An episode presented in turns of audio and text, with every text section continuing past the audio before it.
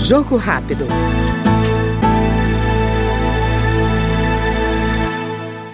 O deputado Carlos Gomes, do Republicanos do Rio Grande do Sul, ressalta a importância da educação para a reciclagem.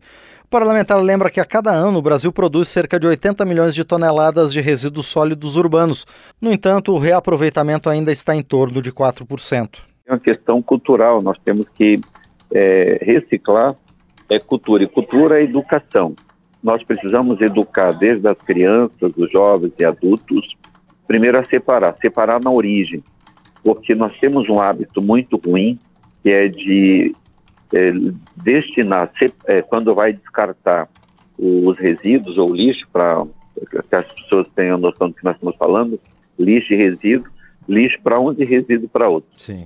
Então, quando vão separar, eles é, junta tudo misturado, orgânico, seco, úmido e põe para lá. Então, isso aí perde o interesse, perde o valor é um, é um, é um material de, de baixo, baixo valor.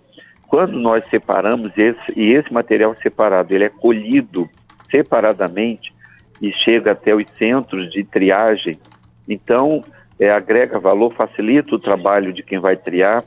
É, é um material depois de triado que é, não precisa muita lavagem, não precisa gastar muita água, ou seja, é um trabalho de conscientização que começa na base. E quando isso começa na base, o poder público se organiza para apoiar essas ações.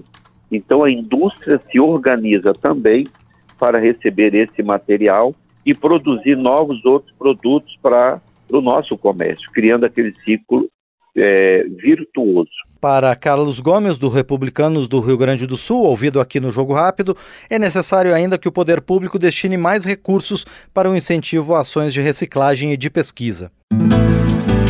Jogo rápido.